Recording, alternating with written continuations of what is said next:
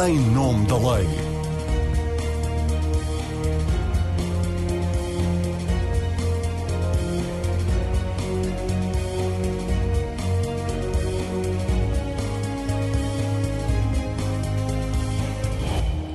Olá, na semana em que o país ficou a conhecer mais um caso judicial que envolve a banca e o universo empresarial de João Berardo, o Em Nome da Lei volta ao tema da corrupção para avaliarmos em concreto uma das medidas que foi proposta pelo Governo e está em debate na Assembleia da República. Os acordos negociados de sentença, ou seja, a possibilidade do arguído que colabora com a Justiça poder vir a beneficiar de uma atenuação da pena.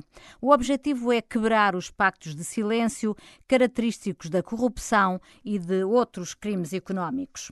A colaboração premiada é uma das medidas abordadas por um livro recentemente editado pela Universidade Católica Portuguesa. Corrupção em Portugal, Avaliação Legislativa e Propostas de Reforma. Um dos organizadores da obra é o procurador Rui Cardoso, que está hoje aqui no Em Nome da Lei.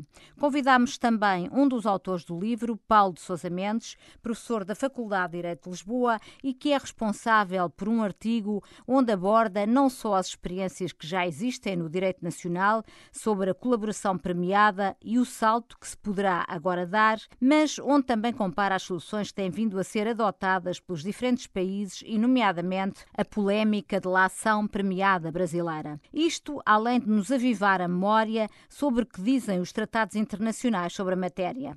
E porque a questão está neste momento nas mãos do legislador e é ele que caberá a última palavra, convidamos também a deputada do PSD, Mónica Quintela, e a do PS, Cláudia Santos. Sejam bem-vindas e bem-vindos. Obrigada por terem aceitado o nosso convite. Rui Cardoso, comece por si para nos falar do objetivo deste livro, que é dedicado a alguém que, além de ser um excelente professor, eu tive o privilégio de ser aluna dele, era também um ser humano maravilhoso, Augusto Silva Dias. Por isso confesso que comecei a folhear este livro com uma lágrima ao canto do olho. É um livro sobre corrupção, numa altura em que o tema está em debate no Parlamento e foi aprovado pelo Governo a Estratégia Nacional contra a Corrupção até 2024. Pergunto-lhe, pretende este livro ser o contributo da sociedade civil para inspirar o legislador a encontrar as melhores soluções para o tanto que ainda nos falta fazer em matéria de prevenção e combate à corrupção, como casos sucessivos nos têm vindo a mostrar? Pretende isso, uh, exatamente. Uh, este livro é, como disse bem, uma organização conjunta uh, que envolveu, em primeiro lugar, o Sr. Professor Paulo Pinto Albuquerque, que, na sequência de umas conferências que organizou na Universidade Católica, desafiou a revista do Ministério Público e a revista Julgar, que são duas revistas jurídicas científicas, a, a ele se associarem na organização de uma obra com esta natureza e este objetivo. Foram desafiados muitos autores. 50 autores não é? Esses foram aqueles que aceitaram, outros com pena não tiveram a possibilidade de o fazer e desses 50 autores que nós tentamos diversificar no, no seu objeto de estudo, uhum. uh, principalmente da academia, mas também das magistraturas, judicial e do Ministério Público, também da advocacia, também em alguma medida ainda da uh, sociedade civil, que todos contribuíssem com o seu conhecimento, numa perspectiva uh, desinteressada com a política partidária, chamemos-lhe assim, uhum. mas muito interessada nestas matérias e em contribuir para que o país tenha a melhor da, da, das leis possíveis, coisa que naturalmente é sempre um objetivo não, não, nunca verdadeiramente alcançado, e foi isso que nos levou a uhum. todos, num tempo muito curto, com o contributo generoso de, destes autores que rapidamente acederam ao convite, elaboraram os textos e nós conseguimos montar o livro a tempo ainda de, esperemos, poder efetivamente contribuir para o processo legislativo que está em curso sobre estas matérias. As soluções propostas por estes 50 autores que, que, escrevem para este livro vão, de uma maneira geral, bastante além do que consta da Estratégia Nacional contra a Corrupção, os que apresentam soluções, porque também há textos, penso eu, que não vão tanto por aí. apresentadas pelos, pelos partidos e pela, e pela Ministra da Justiça, vão além desses projetos? Quando em casos concretos, quando explicar. Quando o trabalho começou, nós tínhamos ainda a, a Estratégia Nacional contra a Corrupção, ainda como projeto, uhum. e no decurso dos trabalhos, da elaboração do, dos artigos, veio a ser aprovada a versão final denominada Estratégia Nacional Anticorrupção. Mas essa estratégia foi apenas um mote para a obra, para os autores, e temos muitos artigos que vão muito além e para temas que não constavam da estratégia. O objeto de estudo e abordagem foi em si o, o fenómeno social criminal e não apenas a estratégia. Por isso, tendo muitos artigos que a comentam, que a abordam, não sendo naquela altura ainda conhecida qualquer uh, proposta de redação de lei, era apenas uma estratégia, em que em alguns pontos tinha alguma concretização Noutros não tinha nenhuma, tinha apenas uma declaração de intenção, e os diferentes autores abordaram de acordo com os seus conhecimentos, muitas vezes com perspectivas uh, uh, divergentes, e, uhum. e, assim aconteceu nesta matéria do, do chamemos direito premial, em que temos quatro mais meio artigo, em que eles não são exatamente coincidentes na abertura que esses diferentes autores quatro deles académicos, têm estas soluções com diferentes perspectivas, todas muito interessantes e todas com uh, importantes contributos para, para esta matéria, são um exemplo disso mesmo. Muitas outras matérias que estão na obra não foram até agora objeto de iniciativa legislativa, nem por parte do, do, Governo, nem por parte de qualquer grupo ou deputado no Parlamento. Paulo de Sousa Mendes, uh, ouviu o Rui Cardoso uh, referir-se a esta questão dos acordos sobre, sobre a sentença penal. O doutor é um dos autores do livro que escreve sobre, sobre este tema. No seu artigo defende que se trata de uma inevitabilidade, porque a isso nos obrigam os tratados internacionais, se bem entendi o que escreve, e defende também que as experiências que já existem em países da nossa matriz, como por exemplo a Alemanha ou a Itália, provam que a possibilidade de contratos processuais, típica do sistema americano, são compatíveis com sistemas como o nosso, de estrutura acusatória e marcados por um controle judicial forte. Não tem dúvidas, concluo, de que devemos adotar esta solução. Sim, associo-me à memória do professor Augusto Silva Dias, meu saudoso colega e uma referência no direito penal nacional. E respondendo diretamente à questão, eh, creio que faz eh, muita falta encararmos estas soluções jurídicas eh, agora em debate à luz dos tratados internacionais e do direito comparado. Qualquer uhum. reflexão eh, hoje em dia eh, para que seja produtiva, deve ser inspirada por soluções do direito comparado e dos tratados internacionais. De resto, a qualidade da legislação portuguesa em matéria penal e processual penal, em muito se deve a ter tido sempre estas referências e, e revelar toda a informação do legislador nesta matéria, e é preciso que isto se repita agora nesta oportunidade. A, negociação processual não é novidade nenhuma, nem sequer no nosso sistema jurídico. Nós temos soluções eh, negociadas, a suspensão provisória do processo. Um, a suspensão provisória do processo, no entanto, está limitada à pequena e média criminalidade, porque tem o teto dos cinco anos de prisão soluções negociadas, como a do acordo sobre a, a, sentença penal, visam ser aplicadas a todo o tipo de criminalidade e, designadamente, também a criminalidade grave. Eh, tendencialmente, eu eh, manifestaria uma posição favorável a esta consagração legislativa. Tanto mais que a proposta eh, doutrinária entre nós, primeiramente de um do professor Figueiredo Dias, em, em 2011, acabou bloqueada pelo acordo eh, do Supremo Tribunal de Justiça, que considerou que este tipo de negociação se traduzia em prova obtida ilicitamente, e depois, eh, na sequência disto, disso, a senhora Procuradora-Geral da República, a senhora doutora Joana Marques Vidal, eh, também emitiu uma diretiva, ainda hoje em vigor, de que eles não poderiam ser eh, realizados. Porque e, a atual, atual Ministra da Justiça, quando era Procuradora, Procuradora chegou, de Lisboa, sim, sim. chegou a manifestar, através de uma orientação da Procuradoria-Geral Distrital de Lisboa de 2012, a ser eh, francamente favorável a essa solução e depois também foi acompanhada pelo Procurador-Geral Distrital de Coimbra, Lides é, Damas. Realmente o que aconteceu foi que se repetiu em Portugal o que tinha ocorrido na Alemanha os acordos surgiram na prática, até que foram considerados inconstitucionais, dependiam de norma habilitante, uma vez que surgiu a norma habilitante, agora é a lei dos entendimentos mútuos na, na Alemanha, eles passaram a fazer parte da, da realização da justiça. E é isso que irá acontecer agora em Portugal? Eu creio que sim, embora haja objeções. Eh, as objeções acho que não devem ser vistas no plano da legitimidade, ou sequer, ou, ou, ou muito menos ainda da constitucionalidade, mas da operacionalização dos acordos. Realmente todos nós reconhecemos que aqui há dificuldades. Há dificuldades. Agora, se fosse possível acrescentar um, embora nenhuma lei seja só por si garantia de bons resultados, nem leis mais curtas, digamos assim, impeçam as boas práticas, o direito em ação é muito mais do que as respectivas fontes, eu acho que a proposta eh, nesta matéria de consagração legal dos acordos é, um, se calhar, um pouco tímida, porque pensa fundamentalmente no modelo da negociação da confissão, de inspiração eh, norte-americana, o famoso plea bargaining, eh, em que o que está em causa, no fundo, é eh, pura e simplesmente a confissão dos factos pelo próprio arguído.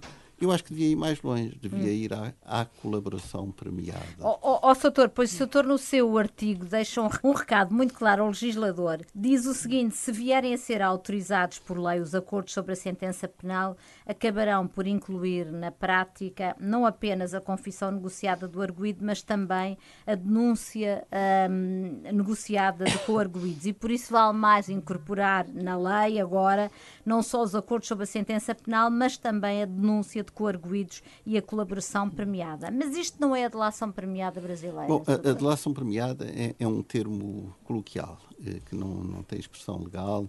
Uh, não vale a pena discutirmos uh, semântica na Mas então brasileira. não falemos da semântica, isto não é um modelo brasileiro? Sim, não é um modelo brasileiro. Uh, em Portugal conhece muito o modelo brasileiro, à conta do caso Mensalão e do caso Lava Jato, operações que esta última que ainda está em curso, no fundo são vários processos, mas a inspiração última eh, é o, o direito adversarial eh, norte-americano, que tem duas figuras distintas. Uma é a negociação da confissão, o plea bargaining, outra são os cooperation agreements, eh, acordos de cooperação. Eles podem aparecer conjuntamente, mas têm efeitos jurídicos que devem ser distinguidos sobretudo ao nível do sentencing, porque a possibilidade de lhes dar relevo na determinação da, da, da sanção concreta é diversa relativamente à negociação da confissão e relativamente à colaboração. Eh, e os norte-americanos, eh, a este nível, têm não só eh, a Constituição, naturalmente, têm também eh, o case law, eh, no, na medida em que é um direito de base eh, jurisprudencial, mas também têm aquilo que se chama as guidelines e as regras, que são muito mais detalhadas do que acontece nos sistemas europeus continentais, europeus. em que há uhum. uma grande distância entre a legislação abstrata e genérica e depois a prática dos tribunais. Mas é possível há... trazer, importar de um sistema americano tão diferente do nosso, essas regras muito definidas que vão poder balizar é, uma, uma é, realidade é, como esta? Como, como diretrizes. Importar é sempre uma palavra perigosa, porque não podemos ir buscar uma figura isoladamente de um sistema jurídico que tem um, um modo de funcionamento próprio, mas nós assistimos desde os finais da Segunda Guerra Mundial a uma fertilização cruzada entre o direito anglo-americano e o direito europeu continental e há figuras que vão transitando, se calhar mais eh, do outro lado do Atlântico eh, para cá do que o, o, inverso. Mas ainda assim, essas figuras vão sendo trabalhadas e vão sendo afeiçoadas às realidades eh, nacionais. E a questão é: em criminalidade associativa, é impossível eh, negociar apenas uma confissão, porque se o suspeito ou arguído está envolvido com outros, naturalmente que a confissão do próprio facto implica eh, a denúncia de outros. Isto tem que ter um relevo processual. E a colaboração premiada, se for regrada, é não só um instrumento eh, da eh, investigação criminal, uhum. que naturalmente é um ponto relevante a considerar, mas também é uma garantia da defesa num contexto de igualdade de armas. E em países em que a figura existe, eh, os advogados aprendem, pela sua própria experiência, a usar este instrumento em benefício dos respectivos clientes. E, portanto, não se trata de uma figura ameaçadora Mas isto não é um convite, não acaba por ser um convite ao crime, porque quem pratica depois se denunciar e se confessar acaba por. É, é uma visão simplificada. Eu vou hum. dar um lugar paralelo que se calhar eh, pode ajudar a compreender isto. Nós temos a colaboração premiada, só que se chama clemência, em áreas de direito sancionatório público europeu e nacional. Por exemplo, o direito à concorrência. Sim. Na luta contra os cartéis, eh, existe um programa de clemência, não só europeu, como em todos os a Autoridade Estados. da Concorrência, a Autoridade não é? da Concorrência. A eficácia do trabalho da Autoridade da Concorrência na repressão dos cartéis depende muito, embora não se esgote, de programas de clemência, em que o primeiro, a primeira empresa que se autodenuncia beneficia de uma isenção total de coima. E depois há uma graduação para aqueles que depois se cheguem à frente. E não há limite. Todos os cartelistas podem beneficiar, com esta graduação, eh, desta colaboração. Isto é um convite à cartelização? Não, pelo contrário, é uma forma de reforçar uma autoridade com outros instrumentos que tornariam muito difícil no fundo, quebrar os pactos de silêncio que resultam deste tipo de ilicitude associativa. Ok, doutor, diga-me uma coisa, se bem percebi, entende que a proposta do governo fica aquém daquilo que seria uh, desejável e, no fundo, se for esta a solução adotada pelo governo, acabar por, acabará por se abrir na prática a porta a coisas que não ficam, que não ficam uh, devidamente regulamentadas. É, é, é exatamente é. essa a ideia. Diria que a proposta do governo, enfim, esperamos depois para ver o que é que sairá da discussão parlamentar e o, e o, e o, e o, e o que é que resultará na, na especialidade. Mas, e volto a dizer, não, não há leis perfeitas, muitas vezes eh, a maior eficácia dos operadores de justiça não depende só de um quadro legal, mas uh, leis uh, bem estruturadas e bem pensadas, seguindo a influência de um direito comparado que não passa simplesmente pela transposição automática das soluções estrangeiras, pode ser um, um grande contributo. Mas esse contributo passaria, de facto, por uma regulamentação detalhada, não necessariamente no plano legislativo. Aí tem que haver uma formulação eh, mais genérica, mas num, num, plano também de diretrizes eh, e orientações de atuação. Eu devo dizer, só para eh, frisar a importância deste ponto, eh, este tipo de negociação acontece sempre na prática eh, e acontece informalmente. Uhum.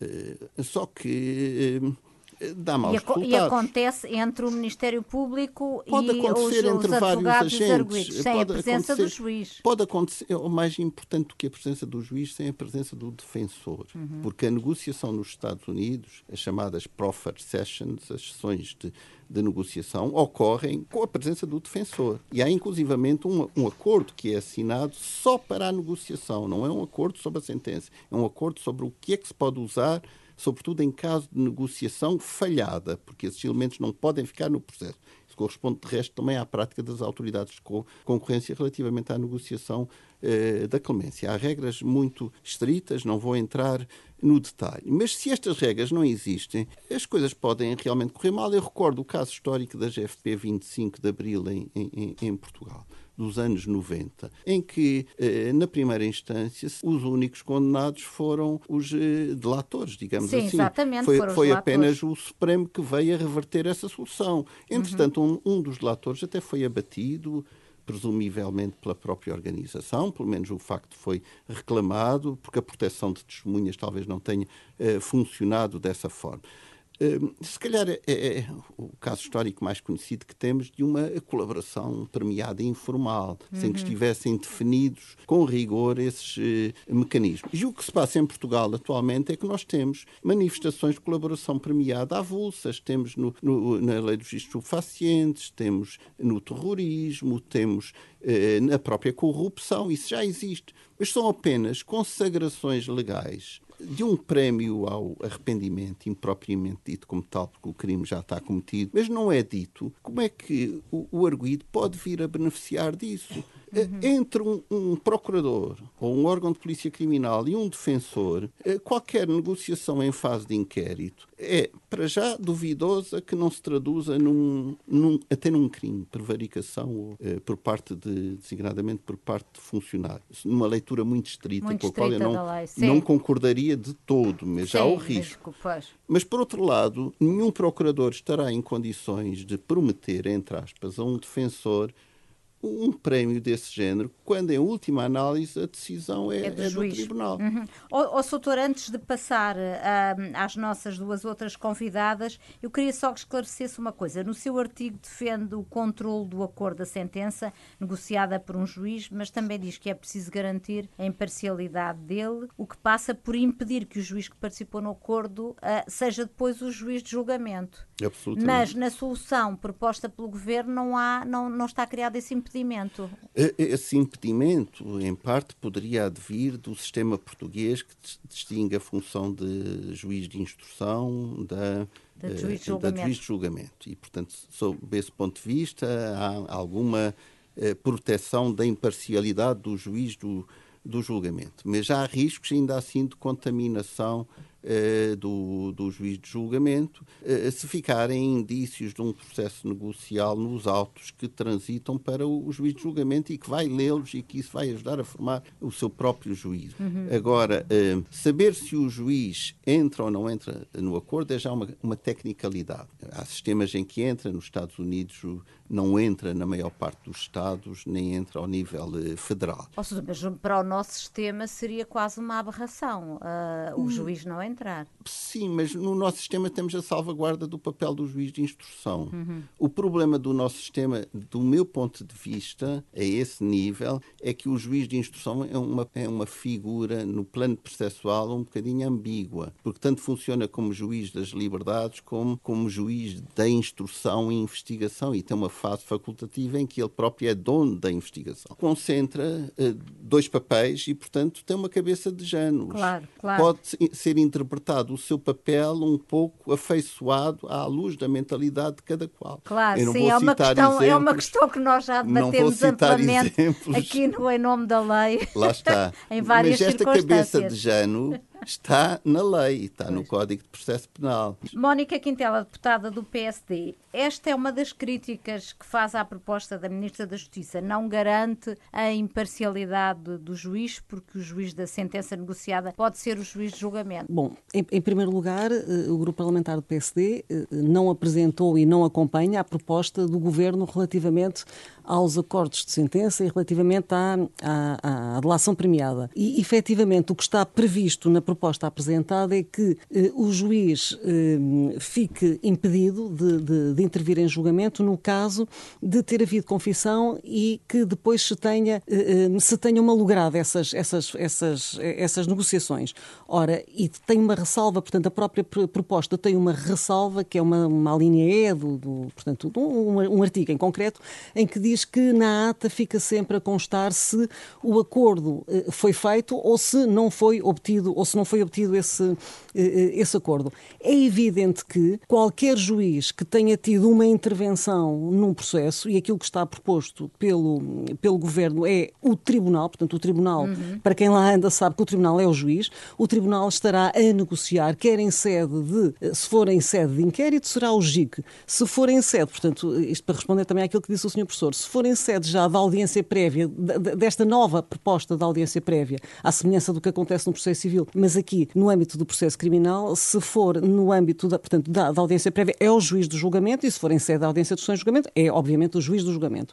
E o que está proposto é o juiz a negociar, a negociar como parte, como se estivéssemos no âmbito de um processo de partes, no âmbito de um processo civil e não no âmbito de um processo em que o direito penal é a última rácio, em que o Ministério Público se rege pelo princípio da legalidade e que o juiz é o árbitro que deve estar, deve pautar a sua sua, a sua apreciação eh, e desde logo não nos podemos esquecer que o juiz eh, tem a livre, portanto, tem a livre apreciação da prova e, uhum. e é um ser humano, não é? Portanto, não é alguém que está eh, que é insuscetível de ser contaminado e que não fala com os outros colegas, com os outros juízes e que não fala com os outros procuradores, porque isto tudo, e ouvindo isto, na teoria, portanto, e quem não acompanha e quem não, e quem não está no dia a dia dos tribunais, no, no, em termos de arquétipos, isto é tudo muito interessante. Agora, quando se está no terreno, quando se está nos tribunais, percebe-se perfeitamente que isto não é execuível é o mercadejar da justiça e eu isto eh, não consigo, eh, não consigo deixar de dizer. Porque o habilidoso, portanto, a partir do momento que entramos na negociação, isto tem acontecido nos outros sistemas jurídicos. Vamos lá ver, o sistema norte-americano não tem nada a ver com o nosso. Pegar numa figura Pegar numa figura, descontextualizá-la e pô-la, implantá-la num sistema de raiz continental que não tem rigorosamente nada a ver, é perigosíssimo. Recordo desde logo que os juízes norte-americanos são eleitos, não são como os nossos magistrados de carreira. São completamente diferentes, quer magistrados, quer ao nível do magistrado judicial, quer magistrado do Ministério Público. O prosecutor norte-americano não tem nada a ver com o nosso Ministério Público. São coisas, são figuras completamente diferentes. É parte, na, o Ministério Público no, no sistema norte-americano é parte, portanto, é, é, é o advogado do Estado, é completamente diferente. Mas, e... mas na Europa já houve, eh, há, sim, há outros países sim, eh, da nossa matriz que têm, têm experiências sim. destas e não têm tido resultados muito não, maus. Não, uh, repare, estamos a falar, falou-se aqui, estamos a falar da Itália, que tem o problema da máfia e que, é conhecido o processo do, do, Giovanni do Falcone. Portanto, Por isso temos, foi tão importante criar uma figura temos, destas, Temos é? esses, estamos a falar desse, do, do, do, do, portanto, da Itália que tem este, que tem este, que tem este problema gravíssimo. A, questão que, que, se colocou na Alemanha, eu recordo que toda, toda a doutrina alemã está contra aquilo que uh, se está a tentar fazer nos tribunais. Porquê? Eu percebo que eu percebo que quem esteja nos tribunais e para o Ministério Público e para os juízes, isto facilita muito, porque efetivamente o Ministério Público tem muito menos que fazer, desde logo não tem que investigar, eh, o juiz não tem que fazer. Se, se analisarmos com rigor o que se vai passar nos tribunais e se virmos que se tivermos um coletivo entre fazer um julgamento com variedíssimas sessões, variedíssimas sessões, no fim prolatar o acórdão ou tentar fazer ali um acordo em que fiquem logo livres de fazer o, o julgamento, de fazer o acordo, e eu até pergunto onde é que fica a justiça? Porque muitas das vezes aquilo que vai acontecer é que numa negociação, isto é como Marrocos, ganha sempre o mais esperto. Numa negociação há pessoas que estão, que têm muito menos culpa ou que até estão inocentes e que vão aceitar, e que vão aceitar um acordo, uma negociação para se verem livres daquele processo. Porque não nos podemos esquecer que o processo criminal é um instrumento de coação, é uma, é uma arma gravíssima contra um cidadão e as pessoas muitas vezes pagam para, para, para não se incomodarem. Isto acontece com a suspensão provisória do processo. Já há bocado o Sr. Professor eh, Paulo Sousa Mendes falou na suspensão provisória, não há nenhuma comparação entre um, um, entre, entre um Instituto da Suspensão Provisória que aplica injunções bem, bem claras e previstas no nosso Código Processo Penal eh, do que, e que de resto até... Mas é aplicada em crimes terríveis como a violência doméstica e o abuso sexual Exatamente. com resultados Exatamente. Aí, do, e do meu ponto de vista, aquilo que não se quis que, que entrasse pela porta passou a entrar, passou a entrar na janela. Passou a entrar pela janela. Mas aplica-se a, a, suspensão provisória do processo é na fase de inquérito e quem anda nos tribunais sabe bem que a maioria das vezes não há nenhuma negociação entre o Ministério Público e o defensor, mas nem sequer é obrigatório lá estar o, o defensor. Eu tenho defendido isso, até me recordo de, de uma conferência que fiz na, na Procuradoria-Geral da República, em que disse isso, e na altura a Procuradora-Geral era a doutora Joana Marques Vidal, também concordou com isso, que devia ser efetivamente obrigatório. Mas aquilo que acontece é que é o funcionário judicial, muitas vezes, que comunica ao arguído, que comunica ao arguído e que diz, olha, o senhor, eh, para se ver, isto é mesmo assim, para se ver livre do processo, cumpre esta injunção, dá ali uma, um, um contributo, a, eh, um contributo à, Santa Casa da Misericórdia eh, ou, ou qualquer outra instituição e as pessoas pagam para não se chatearem, para não se incomodarem. Isto é rigorosamente verdade. Ou seja, não há comparação e não podemos transpor aquilo que, se, que, que acontece na suspensão provisória com, com, a, com, com, a negociação dos, com a negociação das penas. Na negociação das penas vai haver uma pressão e vai haver essa. Eu não tenho dúvidas nenhumas que isso vai acontecer. Vai haver uma pressão para que, determinada, para que as partes aceitem o acordo e para já não acontecer, em que, e para já não falar, repare, o, o, o arguído, porque será sempre esse o estatuto que vai ter, o arguído, passa a ter um interesse específico naquele hum. acordo. Porquê? Quanto melhor for a negociação que conseguir, não é? Quanto melhor for as, as peripécias que for contando, quanto, melhor, quanto maior for o número de pessoas que for delatando, e o termo é mesmo esse, é delatar, é delatar. Quanto maior for o número de pessoas que for delatando ou, ou uh, uh, denunciando pelo caminho, maior vai ser as, as benesses, não é? Os, os, as, os benefícios que vai o prémio colher, que o vai, prémio relativamente vai, a isso. Eu, eu, eu, chamo a atenção para uma coisa que, que, neste momento está a acontecer, que é o artigo 9 uh, da lei, da Serva Lei dos Processos Administrativos dos PAs, que permite aqui uma suspensão provisória do processo com, com, com, com, características gravíssimas, que inclusive é não remete para, para a suspensão provisória que está prevista no Código do, do Processo Penal, em que possibilita, por exemplo, que o mesmo corruptor ativo possa beneficiar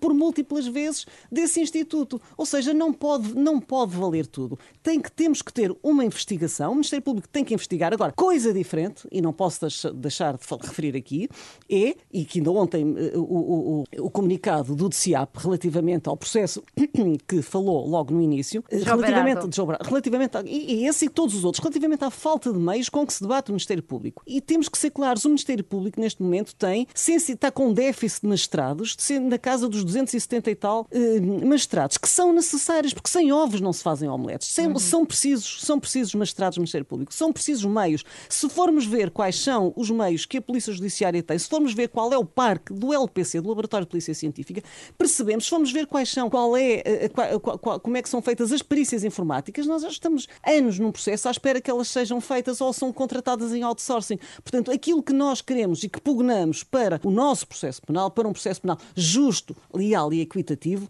é que efetivamente o Ministério Público continua a ser pautado, que se continua a pautar pelo princípio da legalidade, continua a fazer uma investigação leal, de acordo com os princípios processuais penais, de acordo com a Constituição da República, de acordo com, as, com os meios de obtenção de prova, que as provas sejam, sejam coligidas de acordo com a cadeia da custódia da prova, porque não podemos deixar de ver que. Mas, ó, Mónica, conclua, porque eu quero ouvir a, a Cláudia Santos e até gostava que, enfim, entrassem um pouco em, um pouco em diálogo. Cláudia Santos, deputada socialista, acabámos de ouvir as críticas da Mónica Quintela à, à proposta do governo sobre os acordos de sentença. Ainda não há muito tempo o direito premial tinha muitos anticorpos na bancada do PS. Já não é assim? Há uh, formas de direito premial eh, que mantém todos os anticorpos na bancada socialista, nomeadamente todas as manifestações de direito premial que se relacionam com soluções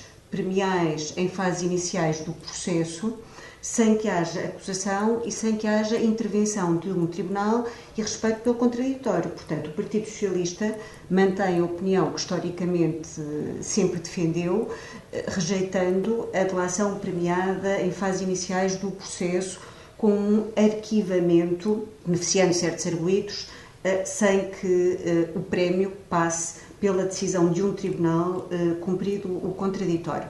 O que eu gostava de sublinhar é que estes acordos sobre a pena aplicável são uma solução completamente diferente dessa relação premiada. Portanto, nós não estamos aqui a admitir... Explique lá, explique lá. O que é que são nós diferentes? Estamos, são totalmente diferentes por várias razões. Primeiro, por causa do momento do processo em que acontecem.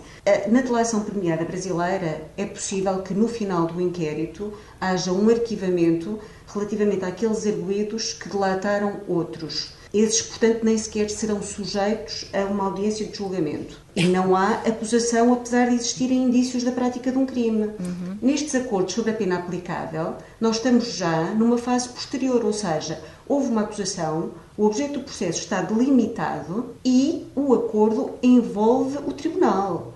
Isso é claríssimo no esse artigo é que é, Esse é que é o perigo. Nós estamos aqui numa fase em que o objeto do processo está delimitado, todos os arguidos foram já acusados, ninguém ficou de fora. E, portanto, o Tribunal participa juntamente com o Ministério Público, com o arguído e com o defensor do arguído, ouvido também o assistente, numa solução que é uma solução de cooperação.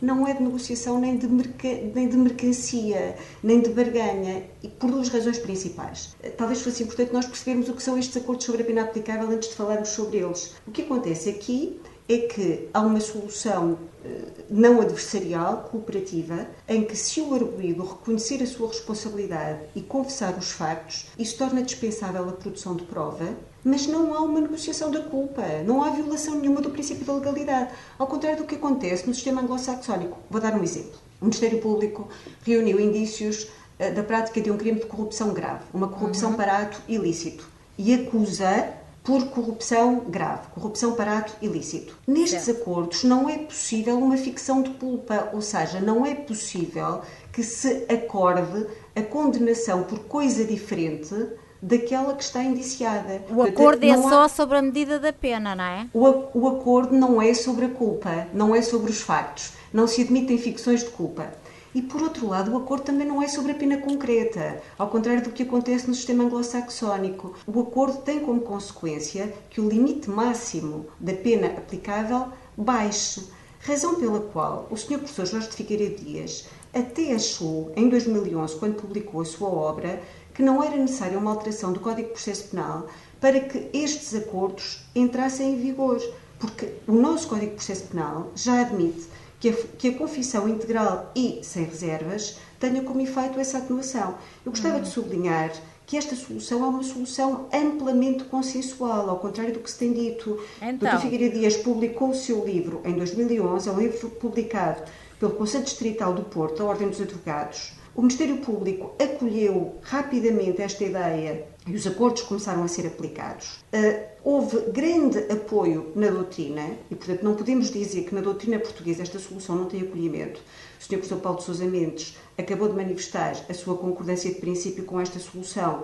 Eu própria, num livro sobre direito processual penal, uh, que já foi publicado há alguns anos, defendo as vantagens desta solução, apesar de dizer que ela deve ser acolhida com algumas cautelas. Portanto, e mesmo na doutrina alemã, se é verdade que há autores que criticam esta solução como Schurman, há outros autores como Roxin que admitem que há várias vantagens nela.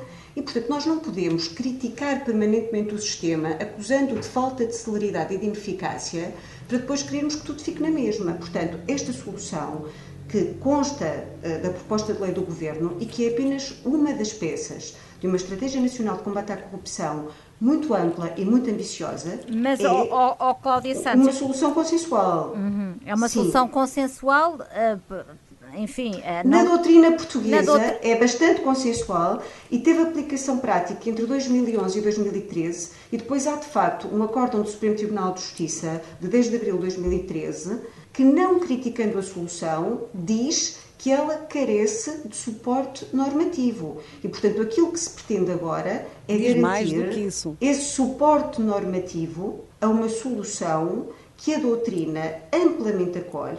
Enfim, o Sr. Professor oh. Figueiredo Dias tem uma opinião sobre o assunto que seguramente não pode ser desconsiderada, assim como a do Sr. Professor Paulo de Sousa Mendes. E, portanto, há outro aspecto que eu queria sublinhar. Mas é que... diga uma coisa, também acompanha a tese do professor Paulo de Sousa Mendes, segundo a qual vale mais incorporar já na lei além dos acordos sobre a sentença penal, também a denúncia de coarguidos e a colaboração premiada? Eh, no acordo, no, no, no, projeto que tenho à minha frente, estou a olhar para o artigo 313A, essas cautelas são todas garantidas. O, o número 7 eh, Está a falar que... da proposta do Governo. Estou, naturalmente, sim, estou a falar da proposta do Governo. Estou a olhar para o artigo 303A que se refere expressamente às hipóteses de coarguidos, ou seja, quando há vários coarguidos e alguns fazem acordo e outros não fazem, o número 7 do artigo 313-A quer acautelar expressamente que os arguidos que não entram no acordo não são prejudicados pela prova produzida por aqueles que entram e remete-se expressamente para o artigo 345 e para as declarações de coarguido, ou seja, para que a colaboração de um arguido possa ser utilizada contra outro que não Sim. quis colaborar, tem, tem que, que confirmar em julgamento. Tem que se garantir o contraditório exatamente Mas como de que forma? nas hipóteses que, que, já estão previstas não. no artigo 345 do Código de Processo Penal. A, a Mónica Quintela de, pergunta de que eu forma, só né? de, de, nos termos... Isso é igual à que existe hoje, nesse aspecto. Claro que já existe. Ou seja, problema, mas de que, eu nem consigo a perceber a pergunta. Não, Agora, mas eu, mas eu expliquei a pergunta, outro ponto. A Marina mas antes, antes de, para explicar. Antes de me explicar, o que é que gostava de cautelar... Deixe só a Mónica Quintela. Sim, deixe só a Mónica Quintela clarificar aqui este ponto já falta sim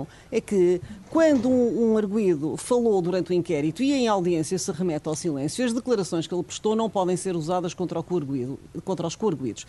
Isso está, expressamente, uh, uh, isso está expressamente previsto e por isso é que nos julgamentos muitas vezes perguntamos se pergunta ao arguído e ele recusa-se a falar. Ele não responde, exatamente para que não possam ser valoradas, quem faz julgamentos sabe isto, para que não possam ser valoradas as, as, as declarações. Mas o que está agora proposto, proposto pelo Governo é que para que o acordo, o acordo seja eficaz tem que o arguído em julgamento não se pode remeter ao silêncio e tem que, e tem que falar e tem que delatar, tem que delatar, tem que contribuir fundadamente para a responsabilidade dos arguídos. E também, se, se puser aqui dizer, a, a, a Mas tem que, Cláudia, tem que ser muito rápida, Muito Mónica. rápida. Falou aqui da questão de que o assistente é ouvido. Também faz, é assistente ouvido e qual é a combinação para se for contra o seu assistente se manifestar contra o acordo de sentença? É apenas ouvido, rigorosamente mais nada. E quando a senhora deputada refere eh, que eh, não há aqui uma, que não se pode definir uma pena porque o acordo não é sobre a pena concreta, mas sim sobre o limite máximo. Todos nós sabemos, e o próprio professor Figueiredo Dias dizia isto e até com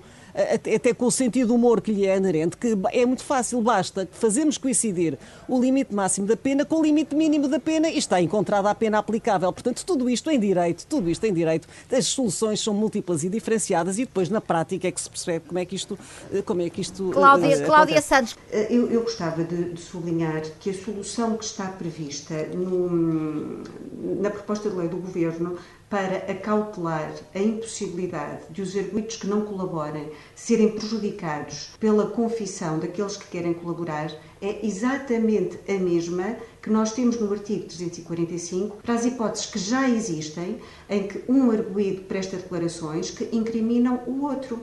E há aí um limite à livre apreciação da prova porque essas declarações não podem ser valoradas se esse arguído no julgamento se remeter ao silêncio, evitando o contraditório com a defesa dos outros. Portanto, a, a, a, solução que consta da proposta do Governo é absolutamente cautelosa nessa matéria. Também gostava de sublinhar que, ao contrário daquilo que se vem dizendo, caso a, a colaboração sussobre, caso não haja confissão por parte do arguído que antes manifestou a intenção de colaborar, o, número 8 do artigo eh, 313-A da proposta de lei diz expressamente que, nesse caso, a confissão não pode ser utilizada como prova, desentranhando-se dos autos quaisquer documentos que permitam constituir a interação entre os sujeitos processuais. Portanto, o que eu queria sublinhar... A não ser, o, é que, a não ser a linha não, não, não, a não quer, ser a não queiram monopolizar, não queiram monopolizar, que eu quero, quero ouvir agora o Rui Cardoso, que está há bastante tempo a querer uh, intervir para se pronunciar sobre, sobre esta questão Essas tão questões polémica. são interessantíssimas e envolvem muito naturalmente o Ministério Público. É que foram ditas aqui algumas coisas que eu não, com que não concordo uh, minimamente e com alguma visão prática até do normal acontecer, que não é minha e tenho 26 anos de, de, de Ministério Público. Uh, não podendo falar de todos esses aspectos, gostaria apenas de salientar alguns.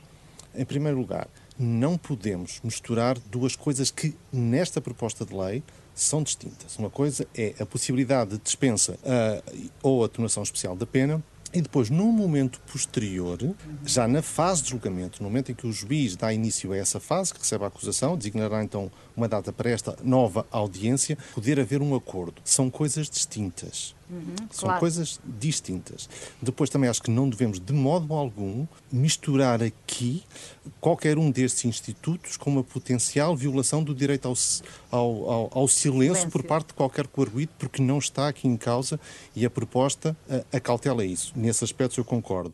Parece-me que, no que respeita a este novo regime que ficará igual em todos os outros, uh, aqueles regimes uh, especiais que continuarão a existir, sobre Dos dispensa. Dos estupefacientes e da. Não, é esse que o regime está a falar? Não, regimes não? nesse haverá uma aproximação, porque todos esses uh, prevêem de forma muito, como disse o Sr. Professor, de forma muito ampla, sem uma concreta previsão de tratamento processual, a possibilidade de dispensa, de, de atenuação especial ou até de dispensa da pena. E uh, o que está agora previsto para o 374A e depois também para os tais regimes especiais, corrupção no desporto, dos titulares de cargos políticos, etc., já se acautela também essa possibilidade de, devido a, havendo colaboração ativa relevante para a descoberta da verdade em qualquer momento do processo, em julgamento vir a existir dispensa de pena. Ou seja, haverá uma aproximação, coisa que não estava prevista, pelo contrário, era afastada na versão inicial da Estratégia Nacional e que mereceu a minha crítica até num artigo escrito num jornal. Isso está acautelado. Uhum. Parece-me que aquilo que está é um passo no bom sentido. Há alguns problemas quanto ao acordo sobre quanto à pena de que poderei falar se tiver tempo, mas quanto à, à dispensa e atenuação especial, os passos são no bom sentido, parece-me que fica um bocadinho aquém daquilo para onde poderia ir, nomeadamente. O Ministério, acho o Ministério que não, Público gostaria de ir mais longe. Não, eu não represento eu o Ministério sei, Público, mas, naturalmente. Mas, enfim, aquilo que, me, do Ministério aquilo Público. que me parece, e não é por qualquer uh, intenção corporativa, e não é, a senhora deputada, naturalmente, por ter menos trabalho, porque isto não facilitaria, uh, não dispensaria ao Ministério Público de recolher toda a prova, e essa é até a experiência de direito comparado Isso permite é descobrir ainda mais prova. Não é contentarmos com aquela prova, que isso seria naturalmente um absurdo se fosse feito. Mas aqui é a distinção que ainda se faz entre a corrupção para ato, chamemos-lhe agora assim, que não é da lei, ato lícito e ato ilícito, presumindo sempre a lei que tem uma diferente gravidade, tem, mas em concreto poderá não ser assim, e depois distinguindo entre o, o, o, crime de corrupção passiva e o crime de corrupção ativa, uhum. presumindo sempre que há uma maior ilicitude por parte do, do, do, funcionário, ou seja, daquilo que comete claro, o crime de corrupção, passiva. passiva. Normalmente poderá ser assim, mas há outros casos em que poderá não ser, e fazer essa distinção poderá condicionar sem fundamento os institutos que podem ser aplicados. Uh, Paulo Sousa Mendes, uh, queria, queria intervir, faça o favor, não temos já muito tempo. A palavra-chave aqui, eh, e digo isto eh, para destacar os seus méritos e também eh, os seus deméritos, é, é uma proposta cautelosa. Uhum. Os méritos de ser uma proposta cautelosa é que tomem em consideração os riscos. Uh, os deméritos é que, se calhar, é uma proposta demasiado curta no sentido em que não dispensa nada do inquérito e da eventual instrução, ocorre só em fase de julgamento, eh, pressupondo eh, que há uma eh, confissão relativamente aos factos, não há nenhuma barganha relativamente à culpa, não se fixa uma pena concreta, não se dispensa ao juiz de uma fundamentação de facto e de direito da sentença. E não se pode prejudicar o direito de recurso, nem que seja em matéria de direito por parte eh, do, do arguído. O que pode acontecer que no final e vou falar agora apenas em termos de celeridade e eficácia, no final do dia não tenhamos ganhos nem de tempo, nem de eficácia processual, nem sequer de garantias de defesa, mas podemos ter um acordo extremamente burocratizado em todo uhum. o seu processo. E com a tendência para a complicação que é típica nacional. nossa, nacional, eh, eu não auguro nada de bom a esse nível. Por outro lado, concordo absolutamente com a, a minha colega, a professora Cláudia Cruz Santos, no sentido em que não se pode confundir o acordo sobre a sentença com as soluções de eh, justiça premiada em termos de colaboração premiada.